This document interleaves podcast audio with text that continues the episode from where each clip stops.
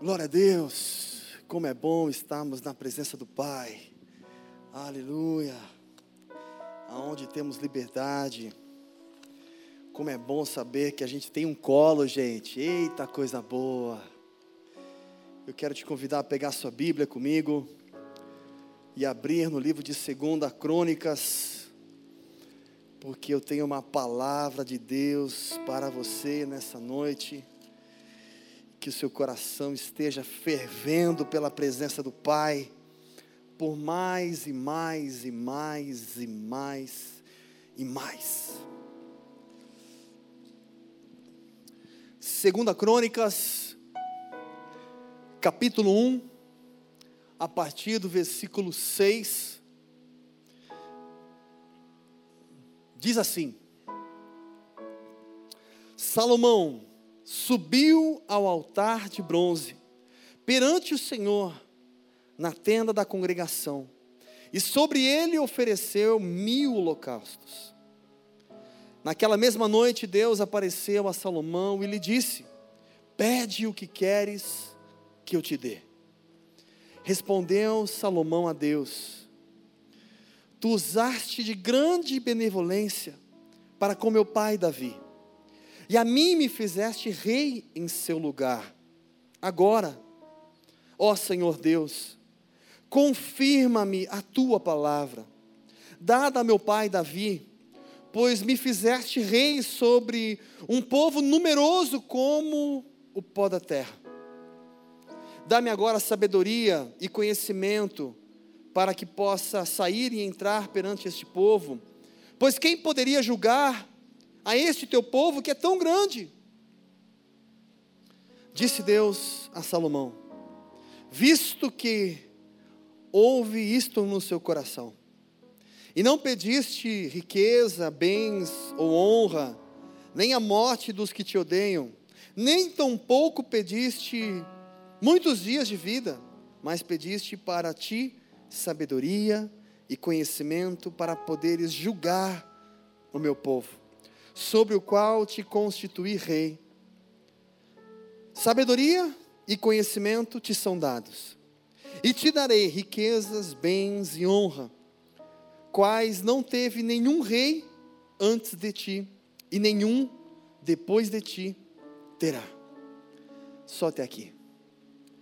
Pai, nós te pedimos, Senhor, continua falando conosco neste lugar Continua, Senhor, manifestando a tua graça, o teu poder, a tua unção, encontrando espaço liberdade para mudar tudo aquilo que precisa ser mudado e transformar tudo aquilo que precisa ser transformado, Pai. Nós nos esvaziamos da tua presença, reconhecendo o quanto precisamos do Senhor, Pai. Eu te peço, Deus, dessa hora, toma aqui cativo cada coração, cada pensamento remove qualquer tipo de cansaço, de sonolência, e que possamos estar atentos para receber aquilo que vem do Senhor.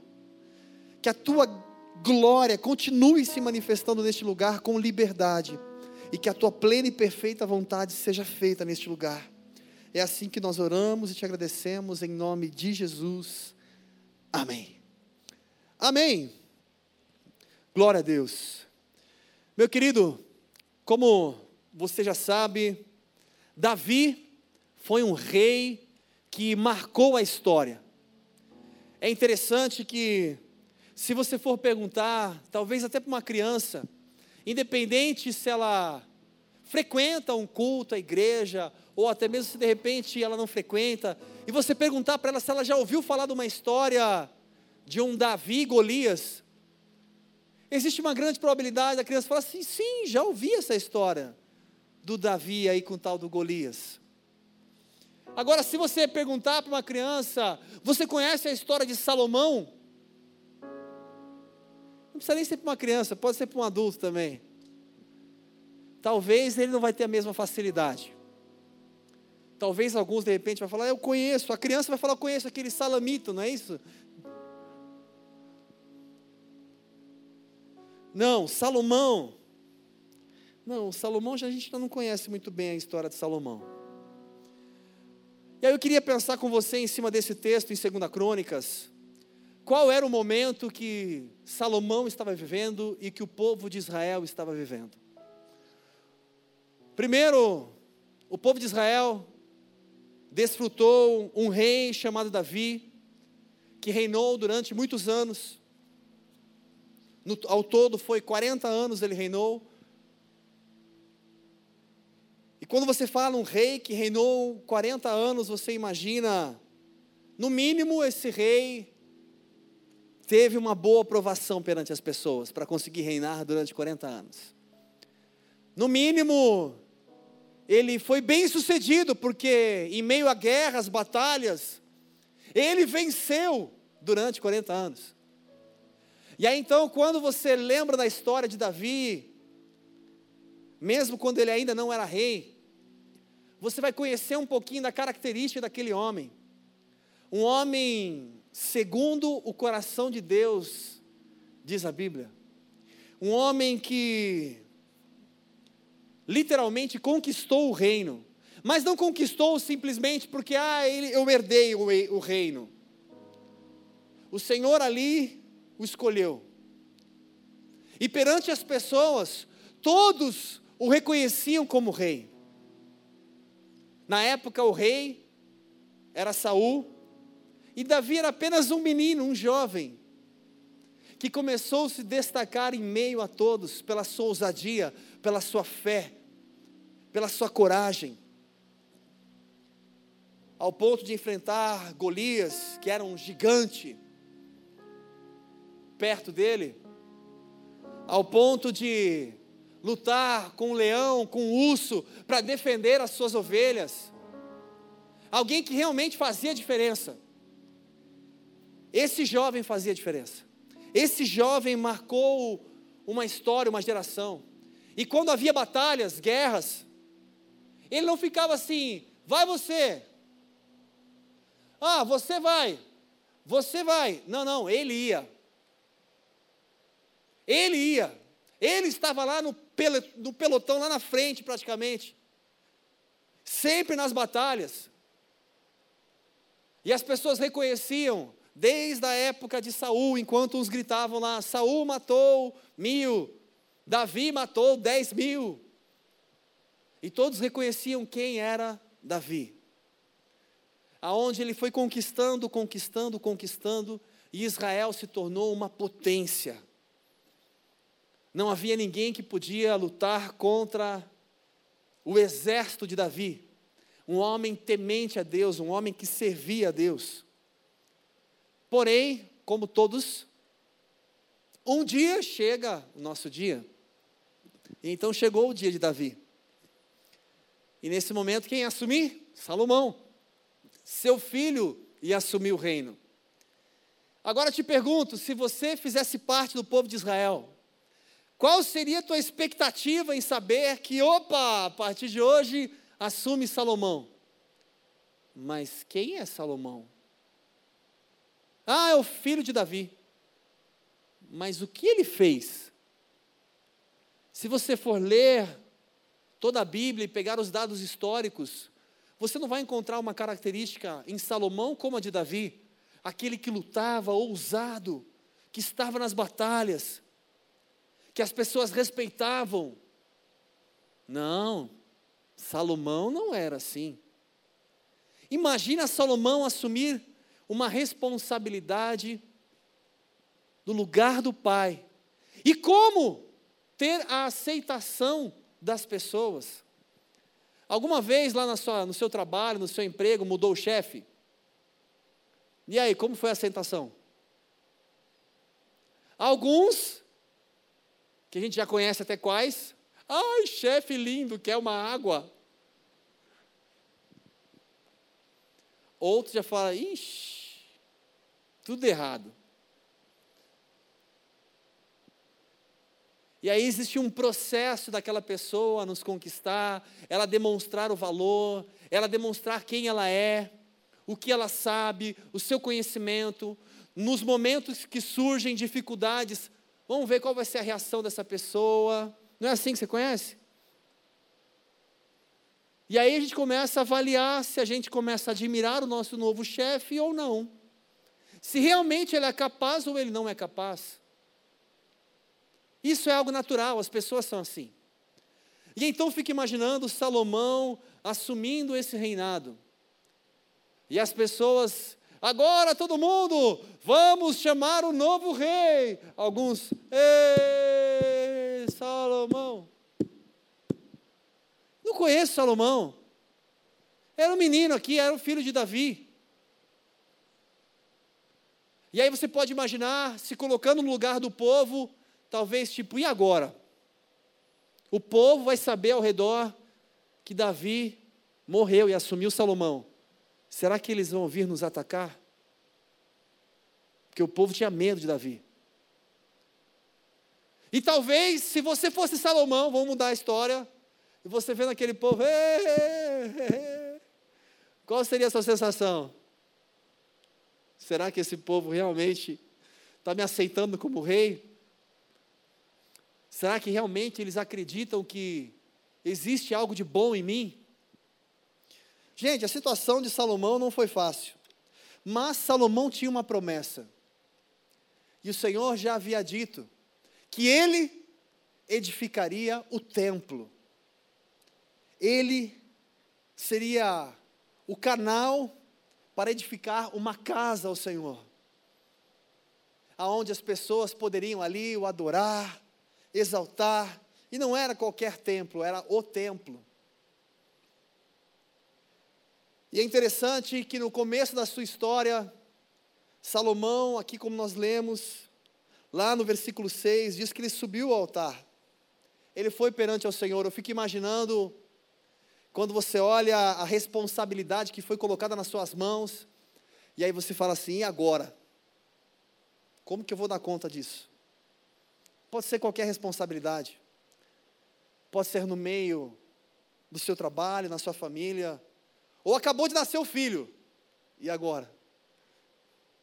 Como vai ser? E era exatamente esse momento, de repente ele sobe ao altar, ele vai até o Senhor, e ele chega naquele momento perante ao Senhor, ali imagino que ele rasga o coração dele. E apresenta as suas necessidades e expõe ali o seu coração, os seus sentimentos. Entende a responsabilidade. E aí, nesse momento, o mais interessante de tudo, o texto diz que ele ofereceu, ainda no versículo 6, mil holocaustos. Gente, não foi um, nem dois, nem três. Para você entender, ele levou uma oferta ao Senhor. Na época eles tinham o hábito de queimar ali animais, sacrificar ao Senhor, como um incenso suave, demonstrando: olha, eu estou sacrificando em favor de Deus. Eles tinham esse costume, esse hábito. E aqui diz que ele fez mil holocaustos. Gente, não foi um, tipo assim, se eu fizer um, acho que não vai ser suficiente. Dois, não, não vai ser suficiente. Será que se eu fizer mil, ele vai me ajudar? Ele talvez ali tentou expressar o máximo de help. E agora? O que fazer? Já se sentiram numa situação assim? O que fazer? Como fazer? Como administrar isso? Como melhorar? E era mais ou menos essa situação que Salomão se encontrava. E aí? O que você faria se você estivesse no lugar dele? Pegaria uma passagem e voaria para o Brasil, né? O que você faria se você estivesse no lugar de Salomão? Ah, já sei aqueles talvez mais estrategistas, não, vou procurar os cabeças da liderança, vou fazer relacionamento com eles, ou aquele mais político, né, já ia pensar, não, vou pegar as pessoas mais importantes, porque essas pessoas mais importantes vão influenciar as outras. O que você faria se você fosse Salomão por um dia? Ah, por um dia é fácil, né? Mas a gente pode imaginar o seguinte: a expectativa do povo, como a expectativa de Salomão, era muito grande. E ele sabia que ele precisava transmitir segurança, ele precisava conquistar o respeito, a confiança das pessoas. E como fazer isso? Será que os mil holocaustos eram o suficiente? Como que eu posso convencer, para convencer as pessoas que a melhor coisa que poderia acontecer é eu assumir esse reinado, esse trono? E aí então, nesse momento que ele está no altar, que ele está diante da presença de Deus, demonstrando ali a sua fragilidade, ou a sua dependência, reconhecendo o quanto eu preciso de Deus, reconhecendo, naquele momento que ele apresenta isso, então vem o versículo 7, diz assim: Naquela mesma noite, Deus apareceu a Salomão e lhe disse: Pede o que queres que eu te dê. Gente, olha que sobrenatural. Deus poderia aparecer para ele no momento que ele estava orando. Você já teve esse pensamento, esse desejo? Sabe quando você está orando e de repente você levanta a sua mão, você profetiza algo, você gostaria que acontecesse algo naquela hora, naquele momento. Às vezes acontece sim, pela graça de Deus, mas às vezes não. E então ele volta para sua casa, talvez ainda sem saber o que vai acontecer, o que será e ali na noite, na madrugada, de repente, o Senhor o visita. Ele tem ali um momento com Deus. E Deus não chega assim, e aí, Salomão, como é que estão as coisas? E aí? Assumiu a responsabilidade, e aí, o que você vai fazer então a partir de hoje? Não. Deus vem de forma direta e específica. O que você quer?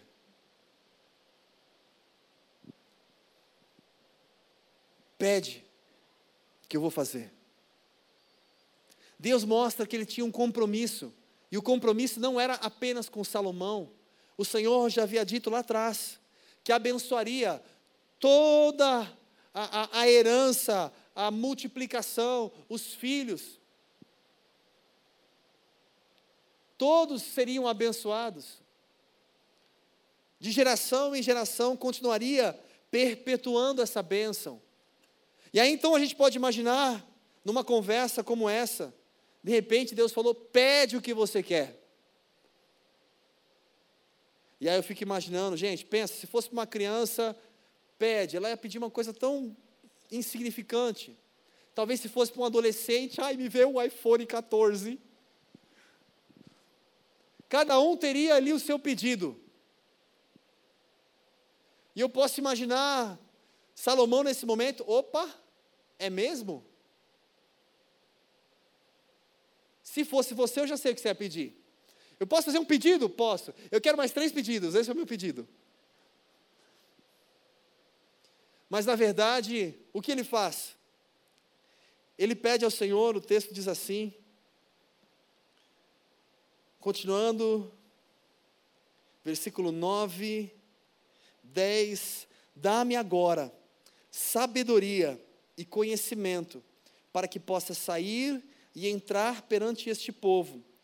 Pois quem poderia julgar a este teu povo, que é tão grande? Ele pede ao Senhor, Pai, como que eu vou conquistar o respeito dessas pessoas?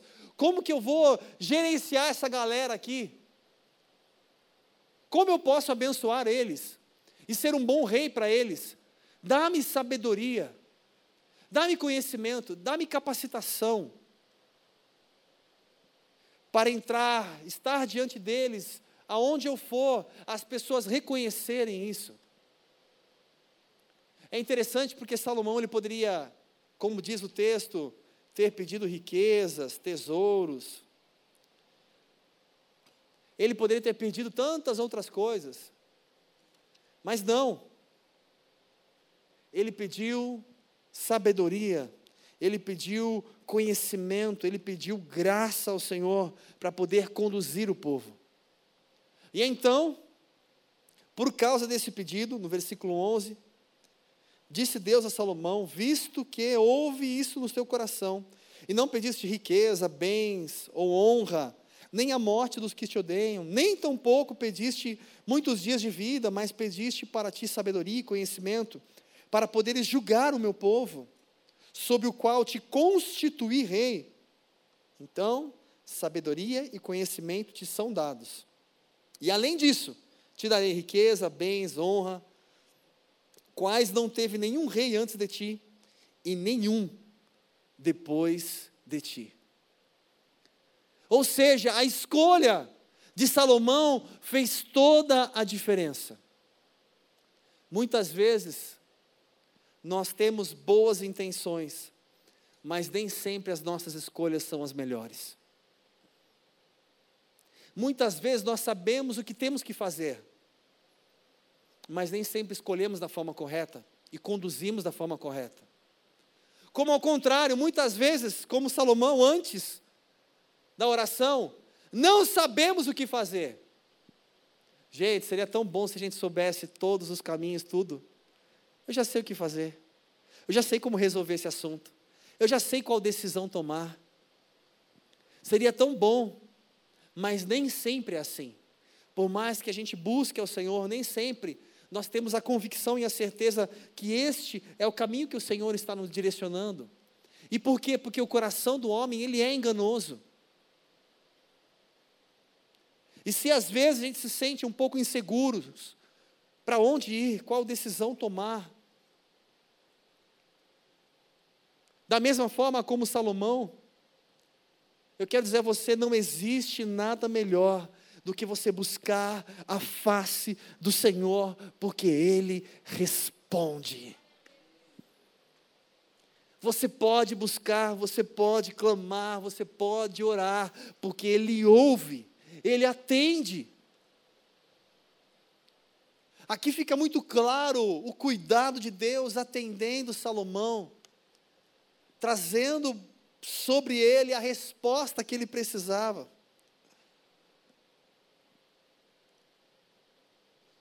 E Salomão poderia, diante de Deus, pensar e expressar: o que as pessoas esperam de mim? Já pensou assim? O que o seu chefe espera de você? O que os seus pais esperam de você? O que o seu namorado, noivo, esposa, marido, filho, filha? O que esperam de você? E o que você tem feito? É interessante a preocupação dele, porque tem muitas pessoas que não se preocupam. Eu não me preocupo com o que esperam de mim. Eu fico imaginando, aproveitando que nós estamos falando um pouquinho aqui sobre trabalho, você que de repente faz parte aí do RH e contrata pessoas, ou tem pessoas debaixo de você, não existe nada melhor do que você ter pessoas de confiança. Pessoas que você sabe que você pode contar. Pessoas que você sabe que, se você não estiver presente, vão te representar muito bem. Agora, o difícil é quando você tem aquela pessoa que você fala, ixi, e agora? Será que essa pessoa tem capacidade em conduzir as coisas?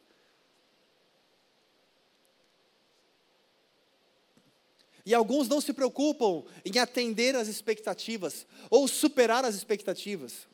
E não apenas no trabalho. Às vezes, um relacionamento, um olha para o outro. E eu não estou preocupado em suprir as expectativas da minha esposa, ou namorado, noivo, ou suprir as expectativas de alguém, até mesmo na família, porque muitas vezes a gente olha somente para a gente. E Salomão podia olhar somente para ele e falar: Eu quero o meu tesouro, eu quero as minhas riquezas. Mas não, ele olhou preocupado em atender a expectativa. Ok, então se eu não for olhar o que as pessoas esperam de mim, Vou pensar com você o que Deus espera de você. Qual deveria ser a sua postura no dia a dia? O que deveríamos fazer em meio às situações difíceis ou às dificuldades? Nem sempre a gente consegue seguir os mesmos passos de outras pessoas, como Davi, que era uma referência. Salomão não seguiu os mesmos passos de Davi. Mas o principal ele seguiu: ser temente a Deus. Reconhecer a dependência de Deus, eu preciso de Deus para me iluminar, para direcionar os meus caminhos. E sabe o que é mais sobrenatural? Eu posso imaginar olhando para os pais, Salomão olhando para o seu pai, ele podia pensar: como eu posso ser parecido, não vou nem falar melhor, parecido com meu pai? Como eu posso conquistar esse povo da mesma forma? Como? Não sendo igual ao meu pai. Sabe quantos anos Salomão reinou? Exato. 40 anos. Ele reinou o mesmo tempo que o pai. Só que ele reinou 40 anos em Israel, direto. E aí eu queria pensar com você. Salomão, para ele se manter durante 40 anos, foi porque Deus era com ele.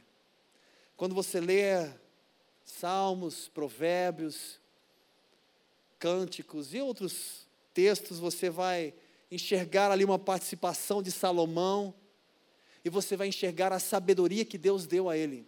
Uma sabedoria que as pessoas não conseguiam encontrar em lugar nenhum. Um homem com tamanha sabedoria.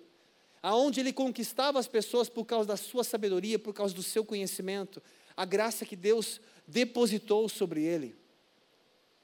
E por que é importante eu saber disso? É importante porque eu posso avaliar, por mais que eu sou diferente até mesmo do meu pai ou dos meus pais. Eu posso melhorar. Eu posso ser melhor do que eles foram ontem. Algumas pessoas enxergam os pais como referência, outros não. Eu não quero ser igual ao meu pai, nem como a minha mãe.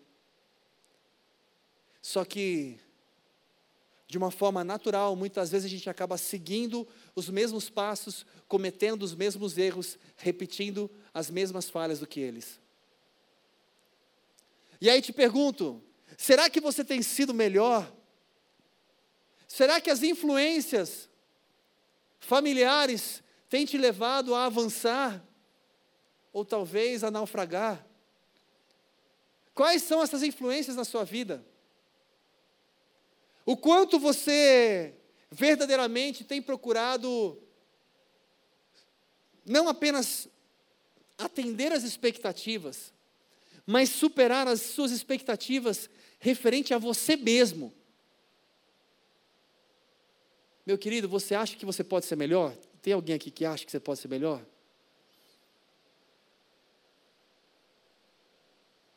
Será que você pode ser o melhor em tudo, em cada área? Eu posso ser melhor. E o que eu estou esperando para ser melhor? Para fazer a diferença? É aí que vem o ponto. Muitas vezes a gente sabe que a gente pode melhorar, que a gente pode avançar. Mas no dia a dia nem sempre é fácil mudar. Talvez você vai precisar fazer mais como Salomão. Subir em oração e gastar mais tempo na presença de Deus. Gastar mais tempo conversando com Deus, se relacionando com Deus. E então, quanto mais você conversar com Ele, mais sensível você vai ficar em ouvir a voz e o direcionamento de Deus.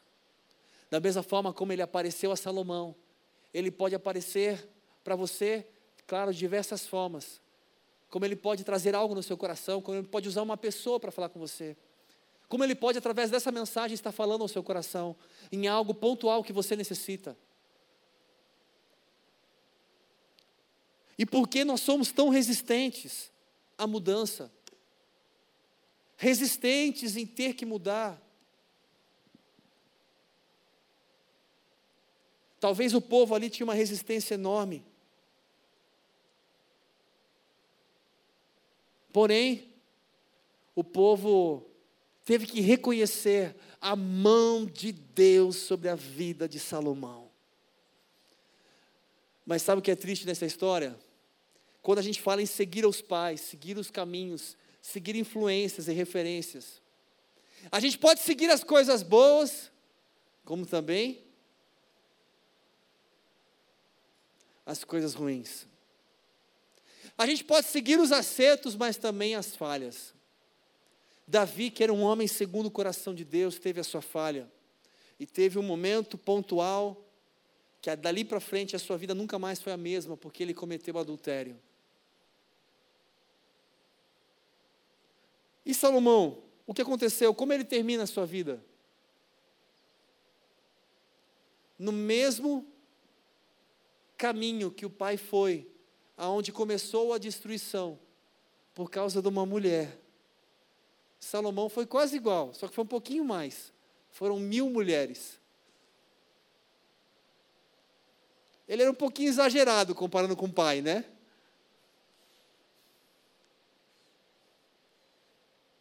Mas ele seguiu o mesmo caminho e a mesma falha, repetiu os mesmos erros.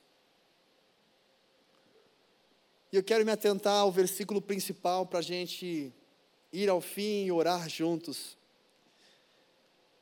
Quando, no versículo 10, Salomão pede ao Senhor: Pai, o que eu quero é sabedoria e conhecimento. Eu quero pensar com você como é bom quando você tem alguém que compra a causa. Tipo, eu não estou aqui como rei porque eu sou filho apenas. Ele comprou aquela causa. Eu quero ser o melhor rei. Eu quero fazer o meu melhor nesse lugar. Eu quero conquistar o coração das pessoas. Eu quero abençoar esse povo. Eu quero fazer essa nação crescer. E aí eu quero perguntar a você: você tem aplicado o seu coração da mesma forma como Salomão, em tudo aquilo que você tem feito, você tem comprado a causa de verdade. Ou meio mais ou menos. Você tem mesmo se envolvido, se dedicado. Porque a gente tem uma tendência em fazer tudo mais ou menos. Quer dizer, você não, né? Porque você é especial, gente. Você é demais. Só aqueles que não vieram hoje. A gente começa muito bem as coisas, mas nem sempre a gente continua e termina bem. A gente coloca alvos, a gente coloca metas, a gente coloca propósitos, mas nem sempre a gente continua nesses alvos, nessas metas, nesses propósitos. A gente sabe que Deus nos ama, a gente sabe que Deus pode restaurar todas as coisas, mas nem sempre as nossas atitudes são de acordo como deveriam ser. Talvez você hoje se encontre numa situação com o coração afligido, apertado. Talvez você passou por uma desilusão, um problema emocional, uma separação, ou por situações que dilaceraram o seu coração. E você se sentiu um pouco sem chão, como se não tivesse um amanhã. E agora, como vai ser? Será que as pessoas vão me aceitar? Eu quero dizer para você que, da mesma forma como Salomão estava enfrentando uma dificuldade que ele não sabia como seria. Deus sim mostrou para ele que em Deus nós podemos todas as coisas. Como nós ministramos a semana passada, sim, eu posso todas as coisas naquele que me fortalece. Posso sim passar por lutas, posso sim passar por dificuldades, Posso sim vencer os obstáculos, porque Ele me fortalece, Ele está comigo, Ele é comigo. E se eu tenho essa convicção que Deus está comigo, meu querido, eu só posso viver feliz e alegre, realizado, crendo nos sonhos, crendo que nada está perdido, crendo no, no meu amanhã. E eu posso sim cantar aqui, incomparáveis, incomparáveis são, incomparáveis são as suas promessas porque eu creio no meu Deus. Eu creio no Deus em quem eu sirvo. Eu creio num Deus vivo, fiel, verdadeiro, justo, que me ajuda a melhorar a cada dia, a avançar, que pode transformar o meu amanhã, que pode transformar aquilo que eu perdi a esperança, aquilo que eu acho que não tem mais jeito. É tão bom vivenciar isso e permitir isso ser real dentro de nós.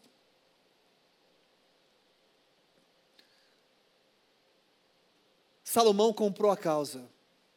E aí eu vou voltar no exemplo do trabalho. Puxa, é tão bom quando você tem alguém que compra a causa. Não tem uma necessidade aqui para resolver. Puxa, e agora? Eu vou dar um exemplo. Lá no trabalho surgiu uma necessidade, quarta-feira, mais ou menos umas seis e meia da tarde. Normalmente o pessoal trabalha até às seis, alguns um pouco mais. Surgiu uma necessidade às seis e meia, precisava fazer lá uma mudança para um cliente, algo na internet. E aí eu enviei uma mensagem para um rapaz que trabalha com a gente, Falei, puxa, se puder, né? Sem, enfim. E aí, na, na quinta-feira, feriado, às nove e meia da manhã, ele me responde: Olha, já fiz, está tudo certo. Agradeci ele e respondi para o cliente. Não era responsabilidade dele trabalhar no feriado. Mas o que ele fez? Já viu essa expressão? Chá comigo. Ele comprou a causa. Estou junto, vamos lá, vou fazer, vou resolver. É tão bom quando você tem pessoas que compram a causa, que lutam com você, que estão com você, que se interessam em algo. É tão bom quando você sente que você não está sozinho. Isso em tudo. Saber que tem alguém ali com você, a gente está junto, lutando, buscando, fazendo o nosso melhor. A gente aqui no AMP, eu posso compartilhar para você, a gente tem vivido um tempo tão precioso com a galera que está envolvida.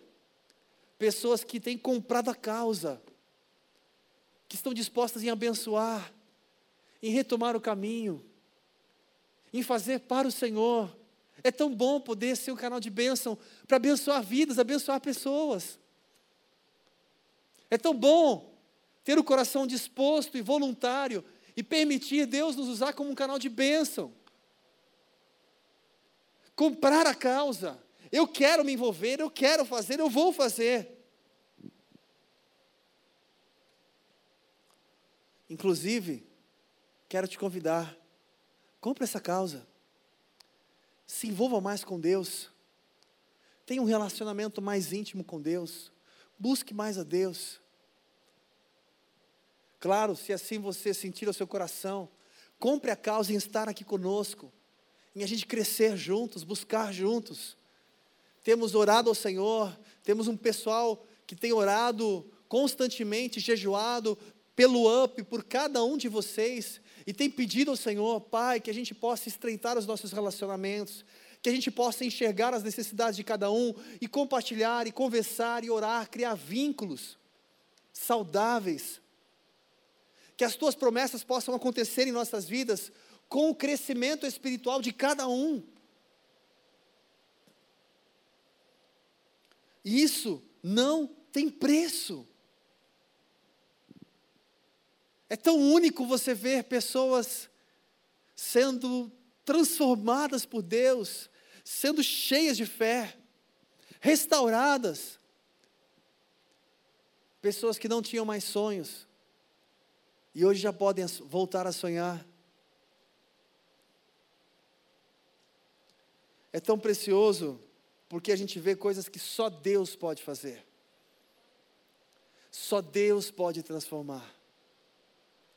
E aqui tem uma história de um homem que comprou a causa. E o que eu acho lindo, maravilhoso, fantástico nesse texto. Parece que Deus gosta quando a gente compra a causa, gente. Olha, Salomão, porque você teve essa atitude? Porque você comprou a causa. A consequência disso é uma semente. Porque você está semeando isso. Olha o que você vai colher. Será que nós podemos fazer mais isso no nosso dia a dia? E aí eu digo comprar a causa, não apenas a sua causa, a sua necessidade particular. Pense em comprar a causa também do seu irmão, aquele que está precisando de uma ajuda, às vezes de uma oração, a causa talvez da sua família, ou até mesmo lá no seu trabalho, e aplicar o seu coração de verdade fazer a diferença, ser relevante na vida das pessoas. Será que podemos fazer isso? E eu fico imaginando se assim o Senhor deixa muito claro a alegria em retribuir a Salomão devido à sua atitude em comprar a causa. Compre a causa. Faça o seu melhor. Um dia, um irmão veio conversar comigo após o culto, falando do trabalho dele, que ele estava muito insatisfeito, porque ele aceitou a vaga por falta de opção, mas não era o que ele queria, a faculdade que ele tinha feito, era outro segmento. E ali eu disse para ele, eu falei, meu querido, posso te dar minha opinião? Faça o seu melhor aonde você está. Pode não ser a vaga que você gostaria, pode ser o salário que você não gostaria, mas seja a solução para o lugar onde você está. Faça a sua parte, semeie boas sementes. Você vai trabalhar feliz, vai trabalhar melhor. O não vai ser tão pesado. Ai, não queria fazer isso de novo. E mais, amanhã você vai colher tudo isso. Gente, eu não sei vocês, mas eu até hoje, quando a gente pensa em contratação lá na empresa e tudo mais, sabe qual a primeira coisa que eu faço? é procurar aquelas pessoas que eu já trabalhei que fizeram a diferença. Puxa, deixa eu fazer contato com aquela pessoa lá atrás, porque aquela pessoa, meu, era fantástica.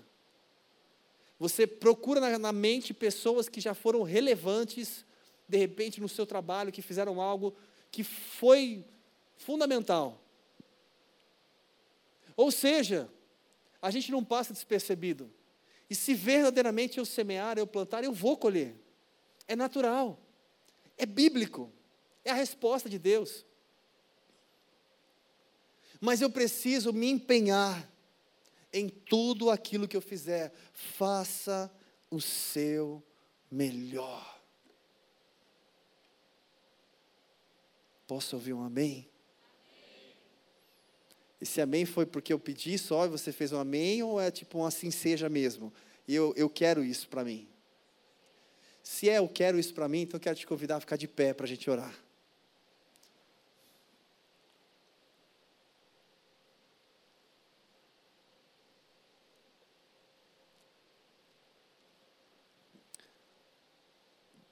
Sabe, querido, chega mais perto para você olhar para mim. Quando a gente decide comprar causa, como Salomão fez. E quando a gente realmente entende a importância disso, sabe o que naturalmente acontece? A gente tem que renunciar. Salomão ele teve que renunciar. Ele poderia pedir ali ao Senhor seus bens, riqueza, mais três pedidos ele podia pedir diversas outras coisas. Ele abriu mão do que eu quero ou do que eu preciso, simplesmente para falar: Senhor, eu quero aquilo que o Senhor assim deseja para todos. Ele teve que sair de uma posição de para mim, para mim, para mim, e abrir a cabeça de uma forma maior, em pensar como eu posso ser bênção como eu posso ser relevante? Como eu posso fazer a diferença? E eu queria que você saísse deste, saísse deste lugar com entendimento. Deus te chamou para ser relevante, para fazer a diferença aonde você estiver. Preste atenção. E não é porque você tem oito faculdades. Não é porque você é poliglota, você fala 18 idiomas. Não, é porque você tem uma experiência que já visitou 74 países. Não.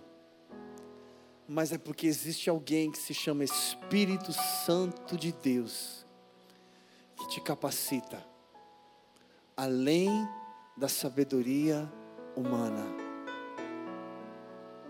porque existe alguém que você reconhece, e por isso você se prostra diante deste alguém, um Deus soberano e todo-poderoso, que pode fazer algo sobrenatural em você e através de você.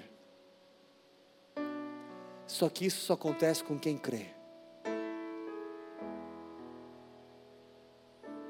Meu casamento pode ser o melhor casamento se eu viver isso Meu trabalho pode ser o meu melhor trabalho se eu viver isso. A minha casa pode ser o melhor ambiente familiar se eu viver isso. Se eu estiver disposto a renunciar. Renunciar. Renunciar por amor, por alguém, por uma causa. Será que você está disposto a renunciar? E eu quero pensar com você, renunciar até mesmo às suas próprias convicções. Porque às vezes a gente tem uma convicção tão grande aqui dentro,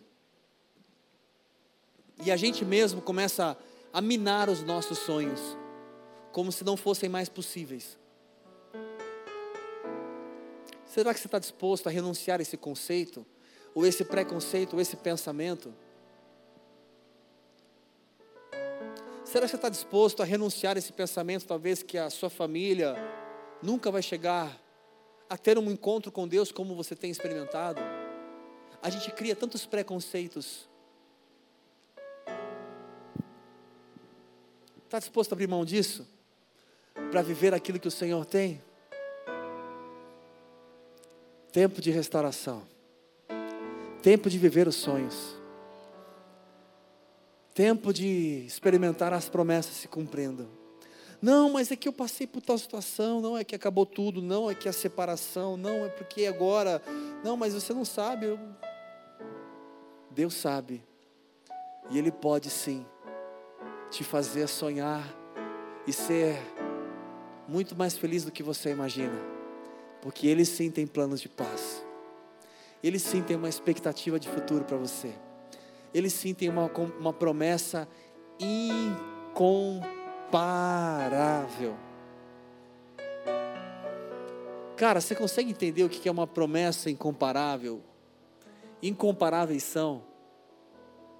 Vou fazer um, um exercício rápido para a gente orar. Sabe quando você vai para uma entrevista de emprego e de repente a pessoa fala para você: não, o salário é um bom salário. Qual que é o salário?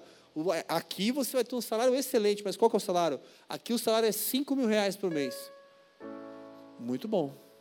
E aí, de repente, você vai numa outra entrevista e a pessoa fala assim: aqui o salário é muito bom. Aqui você vai ter um salário de 50 mil reais por mês. Dá para comparar? Ah, não, vou aceitar esse de 5 mil mesmo, que é mais legal, a gente sofre mais. Não dá para comparar. Não dá para comparar você imaginar o que eu posso fazer com um salário de 5 mil, que é um bom salário, e de repente você falar, e eu com um salário de 50 mil.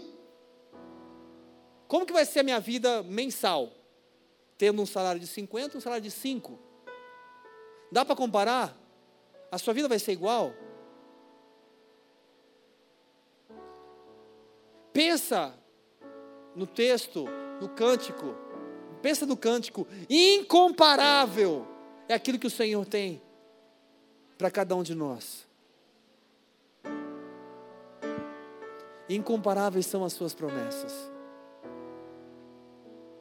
Feche os seus olhos nessa hora. E eu quero pedir a você, se você assim puder, faça como Salomão agora e apresente ao Senhor a tua oração, você precisa abrir os seus lábios. E você precisa dizer ao Senhor: Diga para Ele o que você precisa, muito mais do que a riqueza. Diga para Ele que você está disposto a abrir mão dos seus conceitos ou preconceitos para viver o melhor que Ele tem. Diga para Ele nessa hora que você se abre para ouvir o sim de Deus, a resposta de Deus. Diga para Ele que você está disposto sim a avançar, está disposto sim a conquistar, a comprar a causa, a fazer a diferença. Não vou me abater, não vou caminhar desanimado, sem esperança, porque eu sei em quem eu tenho crido.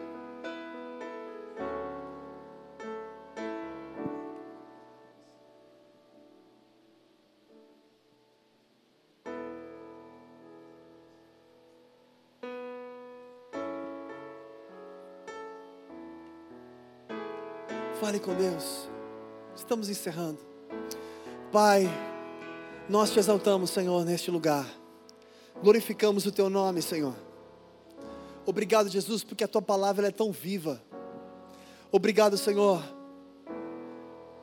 porque enxergando a vida de Salomão, um homem que viveu as tuas promessas, que cumpriu as tuas promessas, que edificou o templo, um homem que foi usado para conduzir o teu povo durante 40 anos, um homem que, conforme todo o histórico, conforme a tua palavra diz, jamais houve um rei tão rico como Salomão. Pai, o nosso coração transborda de alegria em ver um homem, um menino, que assume um reino, que não sabia o que fazer, como fazer, de que forma fazer, que talvez não tinha uma expectativa de como seria o dia seguinte. Um homem que, debaixo do teu direcionamento, consegue conduzir aquele povo durante 40 anos. Mesmo no final da vida, tendo a sua falha, permitindo até mesmo um pouco do ego se elevar. Mas durante muitos anos, servindo temente ao Senhor, conduzindo o povo debaixo da tua verdade. Pai, nós te pedimos em nome de Jesus, abre os nossos olhos, que não sejamos pessoas conformadas em permanecer como está, em simplesmente aceitar as dificuldades. Eu sou assim mesmo, minha personalidade é essa, meu jeito é esse. Nos ajuda, Senhor, a enxergar as influências que tivemos familiares, tanto as, as positivas como as negativas, e ser melhor do que os nossos pais, e fazer diferente. Ajuda-nos, Deus, a ter essa fé, em saber que nós podemos te buscar, e o Senhor responderá. O Senhor responderá e não apenas responderá, mas atenderá. Que possamos fazer a nossa parte, aonde estivermos, aonde o Senhor nos levar, que possamos comprar a causa, fazer o nosso melhor, glorificar o Senhor através da nossa vida, através das nossas atitudes. Que as pessoas sejam abençoadas e inspiradas olhando para nós, que sejamos uma inspiração para outras pessoas, Pai. nos ajuda a ser relevantes, nos ajuda a fazer a diferença. Que o teu nome seja glorificado, que o teu nome seja honrado em nós e através de cada um de nós, hoje e para todo sempre. Amém. Meu querido, Deus é contigo. Isso te basta. Ele é o seu tudo. Que você possa, independente da sua capacidade, quem eu sou, quem eu fui, qual é a minha experiência, o que eu tenho, saiba que você tem um Deus que está com você, e isso faz toda a diferença. E aquilo que pode parecer difícil para você, para Deus não há nada que seja demasiadamente difícil que Ele não possa fazer. Posso ouvir um amém? Que o amor de Deus, que a graça do Senhor Jesus Cristo e as infinitas consolações do Espírito Santo transbordem sobre a sua vida, hoje e para todo sempre. Amém. Glória a Deus. Aleluia. Incomparáveis são as suas promessas, Senhor.